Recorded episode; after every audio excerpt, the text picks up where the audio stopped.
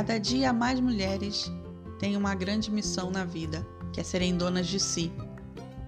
E ser dona de si implica em buscar respostas todo o tempo. E para cada pergunta que a gente faz sobre nós mesmas, sobre o mundo, sobre emoções, existem quatro respostas: a verdadeira, a falsa, a verdadeira aprofundada cientificamente e a nossa resposta, aquela que serve para gente, para viver bem, viver livre e completo. E eu espero que você encontre a sua resposta hoje nesse episódio. Ontem eu falei sobre as pessoas que definem o que é futilidade e como elas se comportam para te dizer, te apontar o dedinho, para selecionar quem são os fúteis. E hoje quero falar sobre a importância da futilidade. O quanto ter as nossas futilidades faz com que a gente relaxe nos momentos que a gente mais precisa relaxar, que a gente ganhe conforto, que a gente entenda o poder de ter conforto. Não só aquele conforto de abraço que a gente ganha de amigos, como também um conforto em casa, um conforto do nosso lar. Hoje em dia a gente tem tantas coisas prontas que a gente nem consegue entender, visualizar quais são os nossos benefícios, quais, quais são as futilidades que hoje regam o nosso dia de agilidade, de tempo, de qualidade de vida. Eu podia falar, sei lá, da água quente do chuveiro, posso falar da ducha do chuveiro, eu posso falar das almofadas, das mantas, eu posso falar de um tapete na sua casa, de um cantinho que você montou para tomar o seu café e ficar ali bem com você, mas eu também posso falar do bife que você compra partido no supermercado, a carne que você compra moída numa bandeja. E o quanto isso faz a gente esquecer que aquilo ali foi um ser vivo que foi abatido e que está à disposição para a gente escolher ali qual é melhor para a gente levar para casa, qual presta, qual não presta.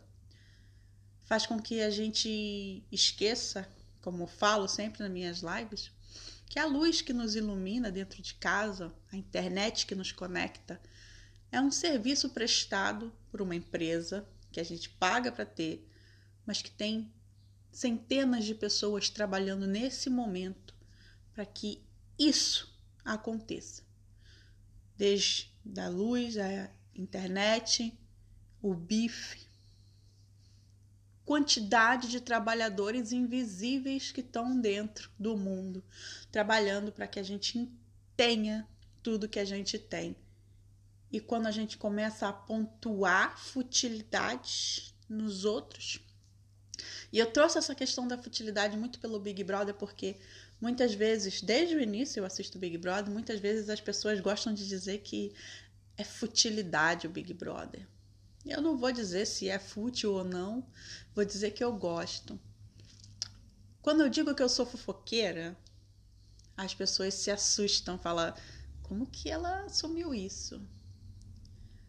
Falando de futilidade, estou falando de traços que nos definem, aquilo que a gente gosta, que a gente vive e trabalha para ter, para melhorar a nossa qualidade de vida e de termos determinados pela sociedade para ir amarrando a gente aos poucos e fazendo com que a gente vá perdendo a nossa voz, perdendo a nossa capacidade de se expressar, perdendo o nosso direito de sermos nós mesmas. Esse vídeo é para te fazer um pensar em tudo que é fútil na nossa vida e que a gente vive melhor por causa dele, desde a comida, da água quente, do tapete, das almofadas, do, da mantinha, tudo que é para além do básico na nossa vida é uma futilidade que nos faz bem. E em segundo lugar, as futilidades que a gente lê, assiste, que a gente faz para nós mesmos, que nos ajuda a relaxar e entender o conceito de uma palavra faz com que a gente se desamarre dos dedos que vão apontar, das palavras cortantes que vão usar para definir fútil ou não fútil intelectual ou burro, seja lá o que burro e intelectual signifique. Quando a gente entende o conceito das palavras, quando a gente se entende, e tá aí o autoconhecimento para que a gente se defina mesmo. Eu gosto de Big Brother. E, nossa, então você é daquelas fúteis que assiste Big Brother? Eu não só assisto, como comento, como voto, como estou em várias redes sociais buscando mais informação me entretendo desse programa de TV. E o quanto a gente precisa entender conceitos de palavras e conceitos a nosso respeito, para que a gente saiba quem a gente é, para que a gente não se torne apenas apontador de dedos, repetidor de conceitos. Isso faz um bem danado. O nome disso é autoconhecimento.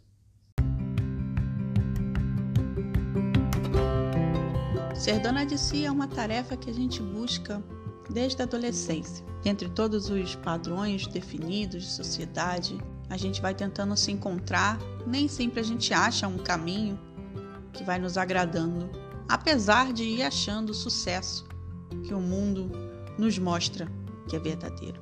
Essa sensação de vazio, de busca, essas crises de ansiedade, essas dores emocionais, esses transtornos de ansiedade, são reflexos, feedbacks da nossa vida. Ser dona de si é um passo tão único e tão importante, tão revelador, que às vezes a gente pode por alguns instantes ter medo daquilo que porventura vai acontecer nas nossas vidas quando nós formos donas de nós mesmas. Espero que você esteja ganhando confiança em ser dona de si. Isso é um caminho muito bonito. Eu sou Silvia Knaip, terapeuta, sua guia de meditação e hipnose. Eu acredito que transformar a mente é transformar uma rotina nossa do dia a dia, de dentro para fora. Que é assim que a gente se fixa e monta a nossa base para nunca mais voltar a ter os comportamentos que nos incomodavam antes.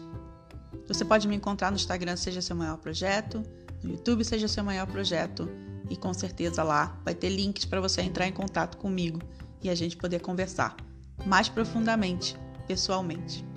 Até o nosso próximo episódio.